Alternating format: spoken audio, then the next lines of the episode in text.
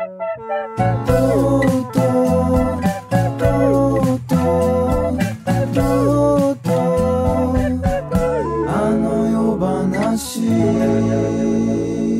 ーカルです。トトヤの洋話のお時間でございます。お時間つってもね、収録でやってますけど、毎回。あのー寒くなってきましたね。えー、5度とか3度とかの日もあって、でもちょっと暖かい日もあるじゃない。あれ難しいよね、上着ね。どうすればいいかみたいな。あとだから、あ、コミカドいないです、今日。はい、すいません。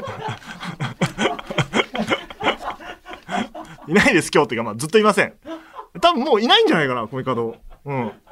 なんか一瞬レギュラーに復帰するみたいな話ありましたけど、あの、いなくなったんで、もう、もう、だってあいつなんか他のポッドキャストやってるでしょ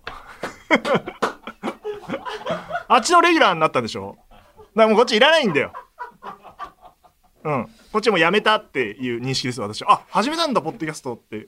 誰も聞いてないよね。知らない間に彼やっててさ、びっくりしたよ。これなんすかみたいなスタッフに言われて。だから、あ、移籍したんだ。で、こっち休んでるから。あっちやっててこっち休んでるから。皆さんもう帰ってきませんのでね、彼は。あの、残念なことに。あの、ハリーポッターの舞台見たんですよ、この間。あの、赤坂でやってるやつ。あれなんか、急に年末ぐらいに、ツイッターでめちゃめちゃ広告打ったでしょ。ハリーポッター。で、俺もすっかり忘れてて、最初見たいなと思ってたんだけど、見れないんだ。って、最初すごい満員で買えなくて、って言ったらなんか広告打って、多分それで、本当に俺みたいな人いっぱいいて、続いてると思ってなくて、うわ、見れるんじゃんと思って、年末買って、ね、年明け行ってきて、行ってきたんですけど、もう赤坂の街がハリーポッター一色になってて、すごいね、ハリーポッター俺結構好きだけど、で、えっと、ね、あの、映画の有名なテーマソングとか街から聞こえてきて。で、まあ見てきてすごい良かったです。あの、もう、魔法、魔法だった。魔法を再現していた。なんか、なんて言うんだろうな、あれ。どうやってやってんだろうな、みたいなのもいっぱいある。まあ、マジックだよね。あ、言っちゃダメか。マジック。トリックがめっちゃ使われてるというか、だから、物が消えたりとか、人が見えなくなったりとか、でもそれうまく舞台の照明のやり方とかも使ってやってるから、いや、すごい面白いなと思った。あのー、だから、杖から炎が出たりとか、爆発したりとか、あのー、光が出たりとかもするし、えっ、と、物が浮遊したりとか、人間が浮いたりもするし、なんかそういうのは、だからうまく照明で見えなくして飛んでるように見せてる。あいや、もしかしたら魔法を使ってるのかもしれないですけど、あの、そういうところがやっぱり面白いし、ストーリー的にはね、あの、本当にだってあの、原作者の J.K. ローリングが、あの、関わって書いたものを、えっ、と、日本でもやってるから、正当な続編みたいな、エイトみたいな扱いらしくて、えーハリーポッターとか大人になっててね、子供たちの世代の話みたいな感じなんだけど、えーポッターとかハーマイオニーとかロンとかも出てくると。大人になって。みたいな話だったけど、いや、面白かったなどこまで行っていいのやら。これに関して言うと本当に見てない人いっぱいいそうだから、あれだけど。えーあとは、そういう気になったのは、あのね、赤坂の街はめっちゃハリーポッターの映画のサントラかかってんだけど、えー作中一切使われません。いや、結構かかると思うじゃん、あの、特徴的な音楽だから。ほで、気づきました、僕は。これはきっと、原作の許諾は得てるけど、映画の許諾は得てません。原作から言ってると、おな、こういうことか。だから曲も使えないんだなっていう。だから、権利別ですから。から両方取ると、相当な額になっちゃうから、多分、そういうことなんだ。サントラを流すにしても、まあ、レギュラーで、レギュラーっていうか、すごい常設でやる、今、企画だから、なんだろうなと思って、あくまでも映画版を、えっ、と、なんていうの？えー映画版を踏襲してるわけじゃなくて、原作を踏襲してるものなので、そこが、あの、僕とか原作読んでないんで、映画しか見てないから、あの、ちょっと違和感はあった。あ、なるほど、原作はそうだったね。だ、ずっと、あの、ボルデモートあの、名前を、あ、言っちゃった。のやつ。まあ、ボルデモートって、ボルデモートって言うじゃん。映画見てた人は。でも、ずっと、ボルデモー、ボルデモーって言うのよ。は？と思って。な、なんだ、そこも権利か？とか思って、えっ、と、調べて、で、見たら、あの、原作はボルデモーなの。発音は。で、日本語の多分翻訳するときに、えっ、と、翻訳っていうか、あの、吹き替えの時にボルデモートって言ってるだけで、原作はボルデモーになってるみたいで、原作通りでやってんの。まあ、そこはよくね？って思ってる。映画見てる人の方が多いだろうと思いながら見てましたけど。だから、ポッターは向井治さんでしたよ。で、あの、うちの妻がハリーポッターのとんでもないファンなの。あの、原作全部持ってて、全部読んでるし、映画ももちろん何回も見てて、この間ね、サブスク解禁されて、すっごい見てるけど、えー、で、その原作中だからさ、そう、そういう意味では。あの、見に行くみたいな話したら、いや、ちょっと、本当にハリーポッターが、のキャラクターたちが日本人がやってるのが、ちょっと見てられない気がすると言っていて、それは確かにそう。そうじゃん、なんか。だから、外国人じゃないし。で、俺も思ったんだけど、まあ見てみないとと思って。で、俺が取った席が、狙ったわけじゃないけど、2階席だったのよ。結構距離があるから、あの、結果的によ、顔がね、よく見えないから、で、なんか髪型とか髪色とかは、あの、その、いわゆるハリーポッターたちの感じになってるから、あの、大丈夫でした。あんま目も良くないし、あの別に、外国人と言われれば外国人だし、日本人と言われれば日本人かなぐらいな感じだったんで、あの、大丈夫でした。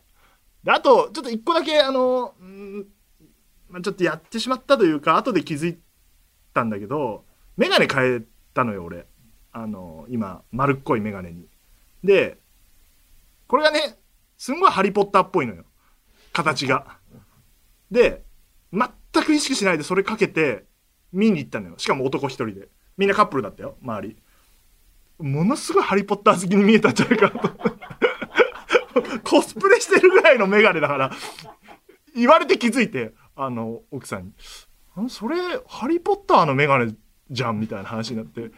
あこれは、まあ別にいいんですけど、なんか、あ、恥ずかしいと思って、一人で行ったからまだよかったけど。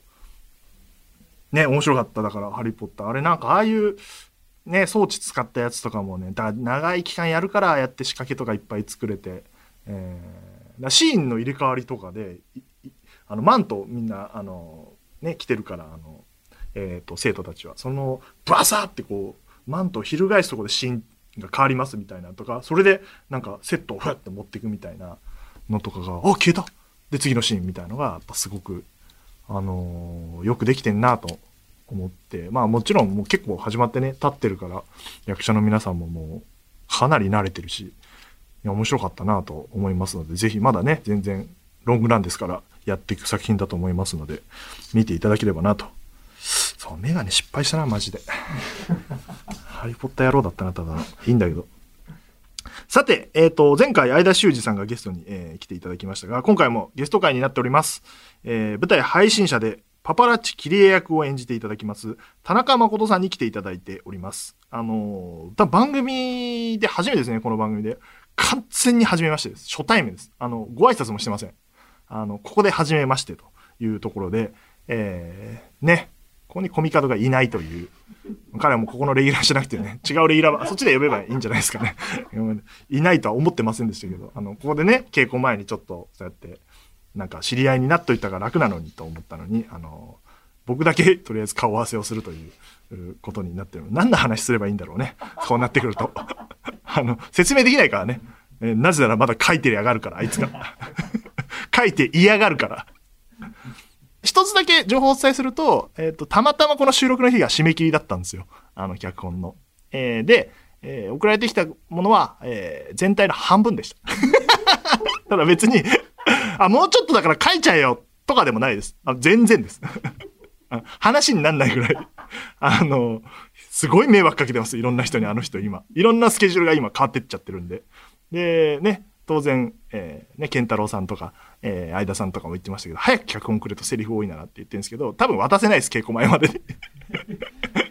えーということが今起きようとしておりますが、まあ僕はそんなこと知ったこっちゃないので、あの、それは彼の責任なので、えっ、と、今日はあの、楽しく田中さんとお話しさせていただければなと思っております。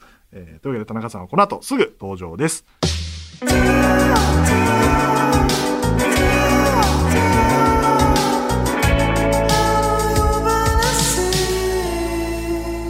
ということで、えー本日のゲスト、田中誠さんです。どうも、田中誠です。よろしくお願いします。いやー、番組が始まって以来、よそよそしいですよ。なんかこの番組、はいあれなんですよ、その、あの夜覚えてるっていう作品を、えっ、と、生配信のドラマを、はいコミカドくんと、僕で作ったことがあって、はいその時に、はい。あ、本当ですか？はい、見ました。あ、嬉しい。そうなんですね。はい。ありがたい。面白かったあ。そうですか。はい。すごいなと思って。あの作品を作った時に、はいなんかこうやって作り手の話も聞かせて、えっ、と、宣伝しようみたいなのが最初にあって、で、えっ、と、そのまま続いてて、で、なんか実は続編も決まってるんですけあ、ど、オーディションも。え、なんあか、受けた、受けようと思ったんですけど、え 配信者出るのに受けるのってなんか、あなんだろう、なんか変な感じになっちゃうなと思って。なるほどいい話を聞きましたよ。ちょっと飛ばしていただきます、その話は。控えました。あ、本当ですか、はいそのぐらい。でもはい、あの、面白かったんで。あ、これは嬉しいですね。ありがたい。いえ急にやりやすくなりましたね。で、そうなんですよ。だからそういうこともあって、作品に、まあ、出てるキャストの方とかに、あの、出ていただいて紹介していくみたいな感じで、今までのゲストも、例えば出てた千葉雄大くんとか、高高橋ひかるちゃんとか、はい。久保遥ちゃんとかが出てて、へで、ー今度配信者やるから、はい。僕がプロデューサーでコミカド君が、えっ、とああいつはなんだ？役割。な 何もしないな。何もしてないな。まだ。まだ。何もしてない けどえっ、とで伊藤健太郎君まずお呼びして、前回相田さんあ、はい。に出ていただいて田中誠さんという流はい。れなんですけど、大体なんかこう顔合わせした後とかに呼んでたりするんですけど、はい今回まあ稽古始まったらなかなか時間ないかもと思ったので先にじゃあみたいな。感じだったんで、はいあの初めましてですね。完全に初めまして。あの、今に27歳。27です。僕さ36なんですよ、今。だから10個ぐらい違うんですけ15ど。このぐらいの距離感の女性と初めまして、喋れないな。全然大丈夫むです。ずいな。全然。あの、まあ、だそんなにラジオとか出たことないんですね、さっきおはい。聞きしたら。全然ないですね。一回ぐらい、数年前に一回ゲストで出たぐらいですね。意外意外と言うとあれですけど、まあタイミングがないとなかなかそうですすよね。はいでもなんかラジオ好きなんですか？ラジオ、高校生の時とか、中学生の時に、なんかリクエストを送るぐらい、へ聞いて番組に。はい、なんかライブとか、その、FM802 ああ、そっか、のライブとか関西だとそうですよね。に行くために、なんか学校にラジオ持ってって、え学校で聞いて、キーワードをメモして、応募するみたいなのをめちゃめちゃ好きじゃないですか。やったりしてたんで、ずっと出たくて、出たいとは言ってたんですけど、何か自分でできることっていうので、自分の YouTube で、今度ラジオ企画みたいなのをやってみようってなってます。そしたらあの夜も確かに見たりね、したはいらあれですしね。面白かったです。こ申し訳ないですけど、これはギリラジオじゃないです。そうですね。ギリギリね。ギリギリです。でも、ポッドキャストは今、いろんなのができるそうですよから、ね。あの、それは全然できるとは思いますけど、へえ、そうなんですね。意外。え？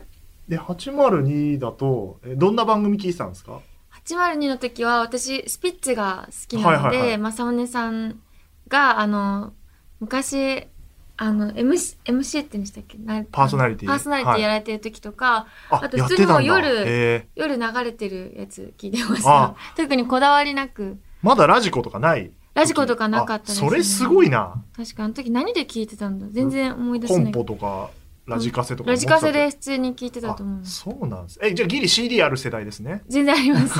ギリじゃないです。ギリじゃ MD は、MD もちょっとちょっとだけ。ちょっと。はい。じゃあカセットはない。カセットはないかなああ、なるほど、なるほど。はい大体分かってきましたね。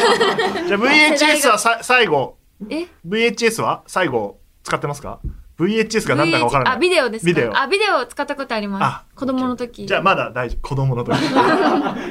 結構大人になっても使ってたな。中、中、高校生ぐらいも使ってた。大体これで 10, 10年違うでね、そんくらいそうですね。の感じですね。で、まあそうなんですよ。肝心のコミカドくんと仲良くなってもらうたくて、な稽古始まる時にやっぱ、初めまして緊張するじゃないですか。し。ますね。で、で、割と知ってる人もいるんですよ、我々が。まあ、相田さんとか、はいはい。健太郎くんもオールナイトニッポンやってたんで、で、えっと、キャストの中にはノーミーツの作品も出たことがある人がいて、はい。えっと、田中さんと和田さんかな？完全にコミカドにとって初めましてそうなんですか。だだったら、田中さんは、あの、まあ、ヒロインというか、あの、セリフも多いでしょうし、えー、会っとこうって言ったのに、困る。言ったのに、あの、今日、さっきもちょっとオープニングで話したんですけど、今日締め切りだったんですよ、脚本の。あ、一つのね。はい。この後ブラッシュアップしてキャストの皆さんに配るみたいなスケジュールなんで。あ、だから、はい初めに言っておきますけど、あの、来ません。まだ来ません。予定、まだ来ません。予はい。定通り。わかりました。えっと半分ぐらいしかまだできてなかったんで。やばい、やばいですね。頑張って。あの、そう、だからギリ、あ、明日書きゃ間に合うじゃんだったらここ来て喋ろうってなるんですけど、あの、全然ダメだから、もう、あの、来んな来んなっつって。来て、楽しく喋って、あの、稽古初日になかったことだから、そう、やばいですね。あの、書いてます、彼は。はい、お願いしますで。も、舞台何個か出られてるじゃないですか。はい。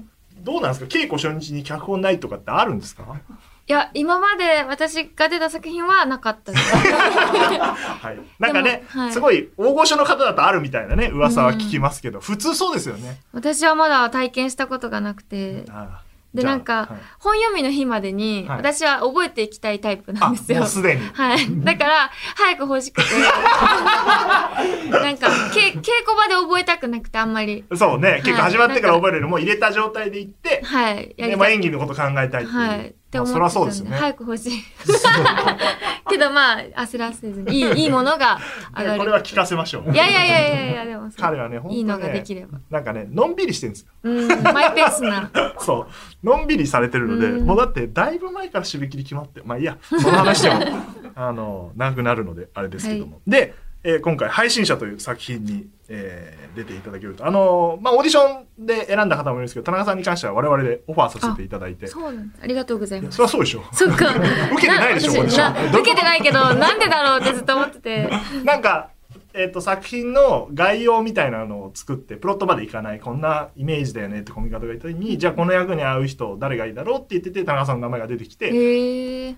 ご快諾いただいて、嬉しい。ありがとうございます。えー決まったと。で、まあ、改めて言うと、お日本放送とノーミーツがあー制作します3月3日から8日まで本田劇場でお送りする真実と虚構の物語でして、えーこれ、ややこしいんですけど、視聴方法が、えー劇場視点、配信視点の2種類あると。ん意味わかってます？これ。いや、なん、うん、はい。わかるけど、うん。なんか、何のこっちゃですよね、はい。えーこの辺もじゃあ説明しながら。で僕はい。がプロデューサーで、えー、コミカドくんがまだあ脚本書書いてないですけど一応脚本担当で 演出もする予定です。変わるかもしれません。予定。で、えっと舞台となるのが、えー雑誌「カエサル」の編集部というところが、はえー舞台でその中でパパラッチの綺麗役を田中さんに演じていただくと、はい。だ。からカメラマンですね。カメラマン。簡単に言うと。はい。でどうでしょう？あらすじとか読まれてます？だいぶ前にお渡ししてまあす、だいぶ前のは読ませていただいたんですけど、はなんか横文字とか複雑な日本語が多くて、なんか全然わからなかったです。あー、コミカドに聞かせたい。あいつね、なんかね、多い、それね、千葉雄大君にも言われてて、あそうなんですか前回。なんか、その説明する部分に、なんか謎の言葉、うん。意識高い系の言葉入れ込むから、みんなが分かりづらいっていうやめないんですけど、え一応、あの、あらすじ改訂されたものを僕は持ってるんで、あ、そうなんですすね。読みまね。はい。えー300年の歴史を持つ雑誌カエサルは創刊以来一番の好景気に沸いていた。未曾有の電子災害、ビッグクラックにより、あ、これですね、わかんない。ビッグクラックにより、一個目出てきた。人類が積み上げてきた記録の全てが失われたことで、生ける化石であった雑誌カエサルは突如息を吹き返し、人々の生活にはなくてはならない娯楽の座に返り咲くと。えー歴史、アート、ファッション、スポーツ、戯曲、科学、宗教、それからゴシップ、カエサルが何かを取り上げるたび世界は踊った。えーそれが真実かどうかなんて誰も気にしないのだ。そんなカエサル編集部に一人の男がいた。彼の名はクスノキ。誰もが目の前の情報に踊らされる世界で彼は信じられるたった一つの真実を探していたということで、まあこのものの前のやつは多分結構違うやつだったかもしれませんが、今はこういう状況なので、はいこれは表にもう出出ちゃってね、ここから変わらないです。大丈夫です。なるほど。はい、わかりました。これは、で、ビッグクラックっていうのは、まだ説明されてないんで、あの、大丈夫です。あ分かってなくて。脚本読めば分かるはずです。あ、そうなんですね。はいはい。というものは、あの、想像の言葉なので大丈夫です。はい。で、えっ、と、まあ、そのカエサルって編集部があって、そこに、えー写真を、おなんていうか、パパラッチなんで、あの、まあ、売りに来るのかな？あれ編集部にいるのかな？ちょっと僕もごめんなさい。分かってないですが。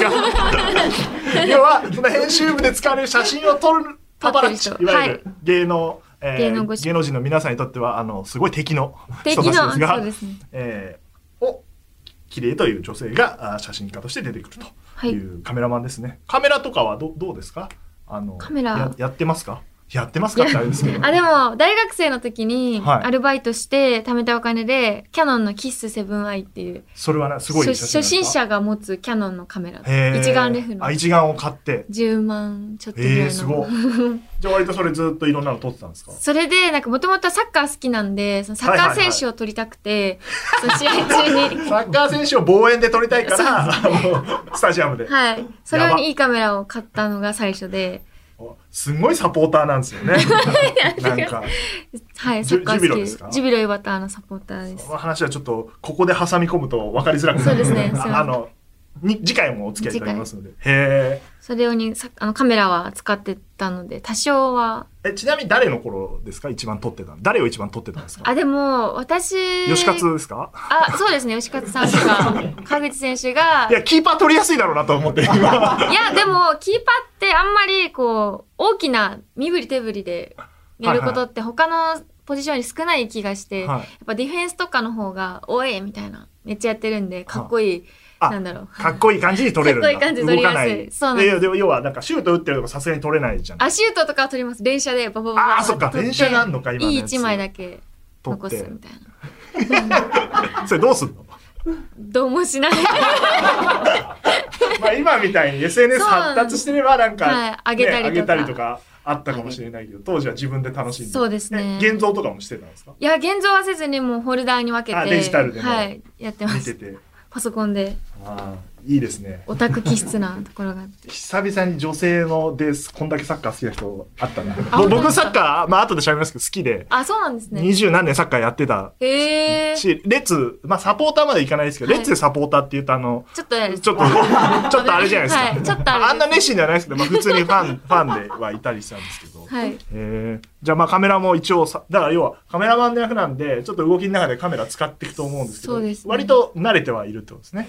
え、でも、あの、ピントとかはもうオートでやってたんで。あそうかのこういう動きねこういう動きは、ちょっと確かに。じゃあちょっとそれは練習していきます。練練習しないと。なんか結構わかんないですけど、結構激しめな動きをカメラマンとしてさせられるのか、どうなんだろうっていう、そのなんかここういう、なんていうんですか、いかにも撮ってますみたいな動きとかってどのぐらい演出つけてもらえるかわかんなかったんで、えーとですね、えー、わかりません。そう今日聞こうと思ってたんですけど、ちょっといらっしゃらないんで、できる範囲で自分で、あの、そうですね。練習していきます。でも、うんと、今、初行、なんかね、初行ならざるものみたいなものは見読んでるんですよ。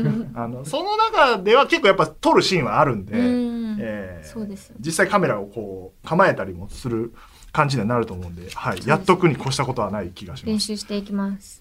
で、えっと、キリエのお父さんが写真家で、えっと、そのお父さんが一枚の写真で一躍有名になって、えーで、さらにその違う一枚の写真で失墜してみたいな、まあ今の時代っぽい、こう写真一つですっごいバズるし、すっごい叩かれるしみたいな、ねはいあーことがあって、その父親を見て育ってるので、どこかで、えー誰に対しても心を閉ざしている感じというようなクールなキャラクターでございます。はい。で、そうなんですよ。田中さんの写真とか演技とか見させていただいてて、まあ演技はちょっと役なんであれなんですけど、勝手なイメージで、我々はクールな人だと思って オファーをさせていただいたんですけど、ものすごい人懐っこいというか、そうですよね。全然クールじゃないんです。困ってて、私も今。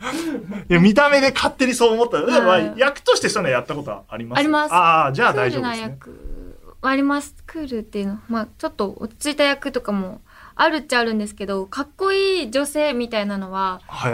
なんかあんまりややったことがなくて、多分今回はそういうイメージだと思いますね。キリエって名前もちょっとね、うんそういう感じだと思うので。はい。でどういうことでテンション上がりますかっていう質問が書いてあるんですけど、えっとサッカーですよね。サッカー、サッカー、はい、サッカーもテンション、でも基本テンション高め、そうね。テンション高いですね。テンション高めなんですよね。で、お酒飲むと、うん、これがさらに倍増して持続するあんで、楽しくなるパターンはい、の人だ。うるさい系。うるさいでで、悪酔いはあんまりしないタイプなんで、ずっと楽しいタイプです。あじゃあ飲んでて楽しいタイプですね。飲むの好きですね。なんでえーあじゃあ意外です。だから、この潜在写真が良くないんじゃないかな。あ、やっぱりそうですか。これやっぱとあるんですよめちゃめちゃクールビューティーだかそう。なんか、キャラと全然違うからどうかと思うよってオーディションで、オーディションで言われたことあって、ちょっと変えます。ら。で、こういう写真、こういう役もできますよっていうのは、振り幅ですねそういうことですね。あ、全然意外でした会う。とこういう感じなんですよね。ね、よかった。俺緊張してて、だからそうですよねこのイメージで来るから、あの、ちっちゃい声で、そうですね。やばいじゃないですか。し あ、どうしようと思って、そういう二人だし。そうそう。何の話で、サッカーの話一本やりでいこうとか思って。大丈夫そうでした。これは良かったです。で、健太郎くんが、はい。ものすごく明るく楽しいあーそうですね方なんですよ。はいあ、お会いしたことあります？一度ドラマそうだそうだ言ってたはい言ってた、共演してまてで彼がああいう感じなので、他の人どんな感じなんだろうと思ったけどまた明るい人が来たんで よかったです。これはカンパニー的にはみんな明るく楽しい感じになるといいですね。なるかなと、まあはい。ちょっと込み方は暗いんですけどちょっと じゃあ演者さんと他の演者さんとも仲良くなるなるでしょうよ。あー、どうですか？なんか舞台の現場は、私結構稽古場では静かにしちゃう方で、ああもう集中している。そうですね。はいなんかまあ私が結構ダメなことが多いので、ダメなことがあダメ出しされることが多いと、はい。だから、その稽古場であんま騒ぐと、お前できるくせに調子乗んなよみたいに思われないように、はい。なんか稽古着とかもおとなしい稽古着着てたり、なんかこう真面目にをややってる。取り組んでますよ、はい。気持ちはあります。ただちょっとできないこともありますけどみたいな、はい。だから稽古の行き帰りとか、それこそコロナ前だとみんなで飲みに行ったりまあとか。ね、うん。で、すごい仲良くなって、交流が今も続いてるとかはあるんですけど、はあは稽古場ではあんまり。僕まあそんなに毎回稽古行けるかわかんないですけど、はい。見た時見ときますね。あやってんな。っ てこいつ、こいつやってんなやって。こそこそしてるなっていう、はい。まあでも今回役が多分そういう感じだから特にそうなっちゃうかもしれないですけどね。じゃああの健太郎くんとは共演経験があった。他はどうですか？お会いした方とかいらっしゃいますか？誰もなくて、あ本当ですか、はい、これ皆さん、相田修二の名前入ってないですけどこれはスタッフの意地悪 思いました。そう、相田さんがこの間出た時は、あの、勇者に、ああの、ナレーションやってて、はいで、田中さんよく、ね、あの、その後の番組出てるじゃなましたいですか。はいあの、板川の、はい。板川の番組。はい。板川くん僕、大学の同級生なんですよ。あ、え？そうなんですか？友達なんですよ。えー、年齢も近いです、あ同い年です。あ、そっか。同級生で、だそう、友達えーで、まこっちゃんって言っててムカつきました。この間ご飯食った時に、あの、それあれあれでしょ？っつって、あの、舞台まこっちゃん出るっしょ？って言われて、まこっちゃん？誰？あ田中誠さんなんだ。そうそうなんでお前そんな距離近いんだよと思って。仲良しです、でも。なんか謎解きゲームも好きなんですか？あそうです。謎解きゲーム大好きで、それを板川さんがめっちゃ誘ってきます。あ怖いですね。いや、断ってください。やめてください、本当に。いこの人暇なのかなと思って。や、暇だよ。ずっとやってるもん、あいつ。はい。あ、じゃあそうなんですね。はい。じゃあまあでも他の人も大体まあそんなに仲いい人がいるわけでもないのでのあそうなんですか全然大丈夫だと思います。えー、面白い全然違った思ったキャラクターと 確かにラジオやった方がいいかもしれないですねそしたらえー、本当ですか？親しまれると思うんでやってみたいです。いやなんか一見 J 部でねあの曲紹介するだけのタイプの パーソナリテあィー。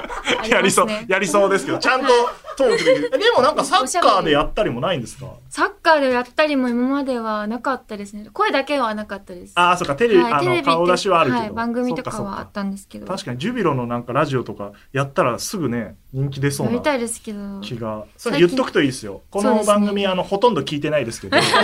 あの音の関係者結構聞いてるんであそうなんですか。ラジオの関係者とか。やりたいです。お願いします。やれるんじゃないですかこれは。あの、手相で、あの、はあ。おしゃべり線っていうのがあって。お、しゃべり線？どどういう線なんですか？あの、これあるじゃないですか。これって言われても。この太い上の線。で。きないですよそれじゃ やばいですね。この太い上の線。上の線一番上のはい。これの、あの、右側の小指の下側の入り口、はい。スタート地点に、こう、ひらがなの空みたいにえ？ある。見して見しておーすごいすごいあるんですよ。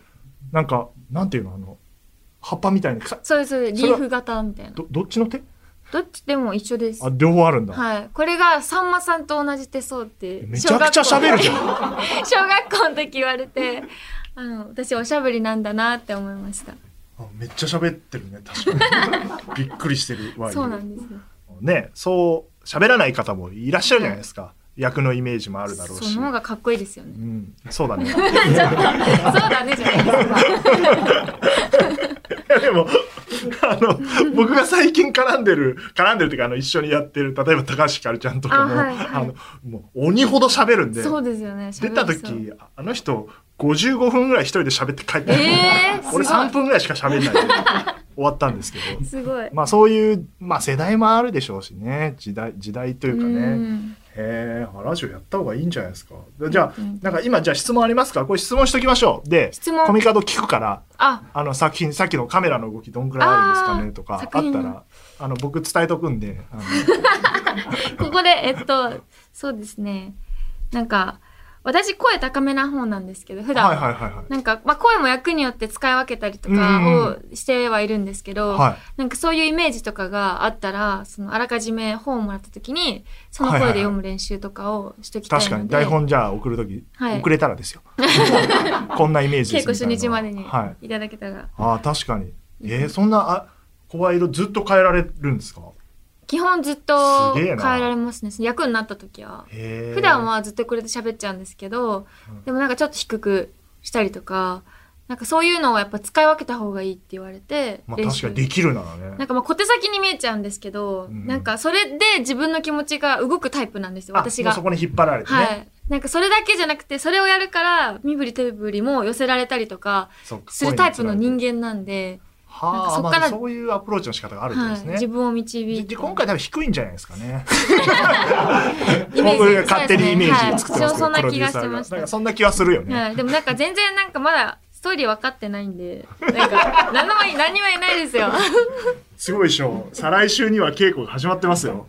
この配信の時にはもう来週になってますけど。えー、あ、そっか、そうですね。本田劇場とかはどうなんですか？あ、本田劇場は立ったことはなくて、ああ、そうですか。はい。でも、先輩の吉岡里帆さんとか、事はいはいはい務所の先輩のの見に行かせていただいた時とかに、結構、うわ、いい劇場だなと思って、ずっと立ちたいなって思ってたんで、すごい嬉しかったです。ああ、そう、よかったよかった。ありがたいコミカド雄一郎君は、このはい本田劇場が本当夢の舞台なんで、あ、そうですね。そうそれで気合入りすぎて遅れてるという本末転倒が起きてはいるんですけど なので気合入ってるんでそういう方、思いが一緒の方がいらっしゃるとうん。すごいいいなとは思いますがあみメール1枚ぐらい読みましょうか、はい、メール来てるんですよえ、よかった。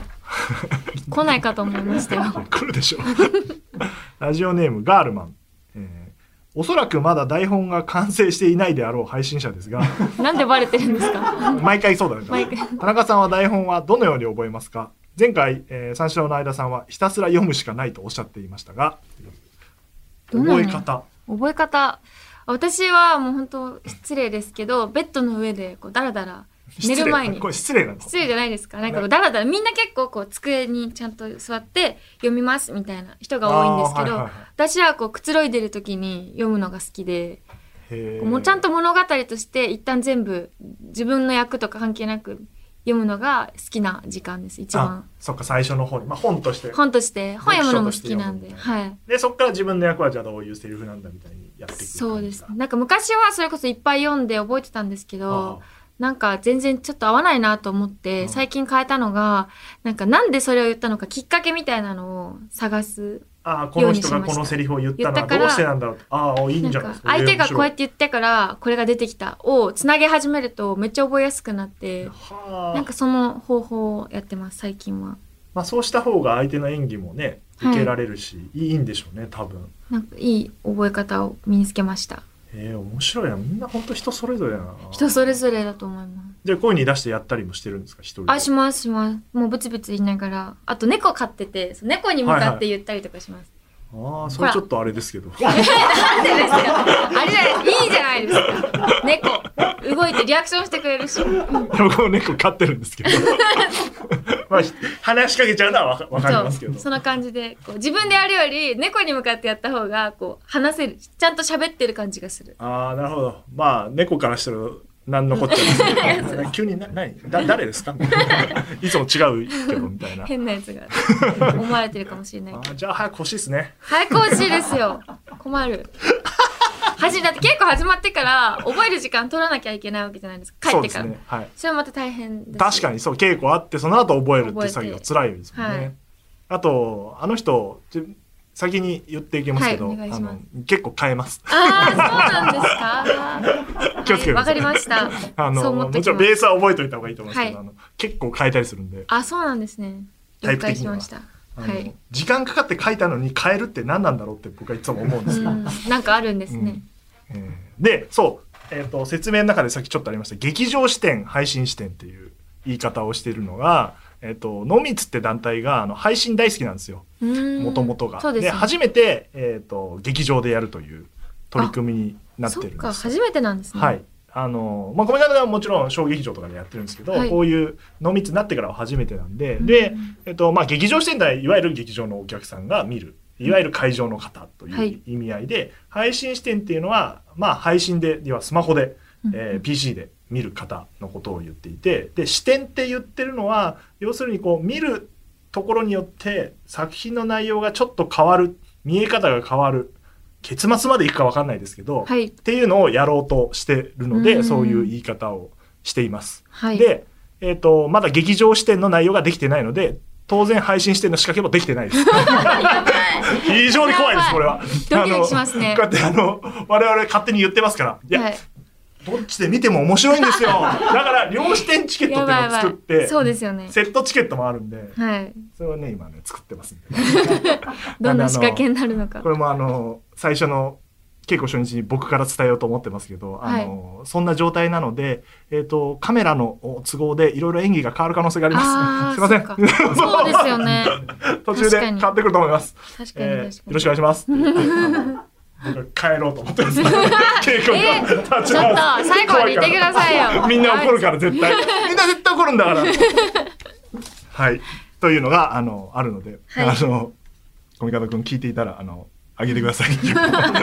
みんな待っております。はい。というわけで、改めて告知でございます。今年の3月3日から8日、会場が下北沢の本田劇場、えーで、えー料金が先ほど言ったように、劇場視点チケットというものがありまして、7200円。そして、えー劇場配信どちらも見れる両視点チケットが9500円ということで。で、この後、配信チケットも、えー販売になります。あの、そう、チケットの調子は非常に良くて、のあそうなんですねたくさんの方にもうお買い上げいただいておりますので。嬉しいはい、ということで、まあ、あの、1本目はこの辺で大丈夫ですね。はい、次もお付き合いいただきますが、何か、えー、猫以外でお知らせはありますか告知あちょっとあるんですけどまだ言っちゃいけないかもしれないんでうん じゃあダメですね。はいやめてきます ツイッターとか見てきてください 猫インスタね。猫インスタやってますから。猫インスタはい。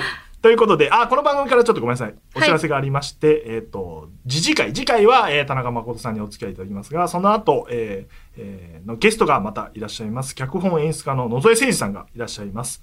えー野添さんは配信者と同じ3月に本田劇場で上演する舞台、明るい夜に出かけての脚本演出をされるう方でございまして、えーまあ、経験豊富な野添さんから、ほ本田劇場が初めてのコミカド君にいろいろ話を聞こうというところでございます。野添さんはしっかり締め切りを守っております。偉い偉いってか当たり前多分普通なんだけどその辺も野添さんにちゃんと指導してもらおうと思っておりますので野添さんへのメールも、えー募集中です。はい。というわけで、えっ、と、今回はこの辺ですが、あの、実はですね、番組の、はい。えー指名台詞みたいのがあって、いつもコミカドが言ってるんですけど、あそうなあの、ゲストが来た時はゲストにお願いしていて、まあ今はい日いないんで、あの、本当に言えないんですけど、あの、なんでちょっと、今思ってる、あの、イメージの切り絵で言ってもらえるかな。ちょっとなんでいきなりそんな無茶ぶりやるんですか？これこれ恒例なんだね、役者の中でこうやって言って今思ってるね。今聞いてる。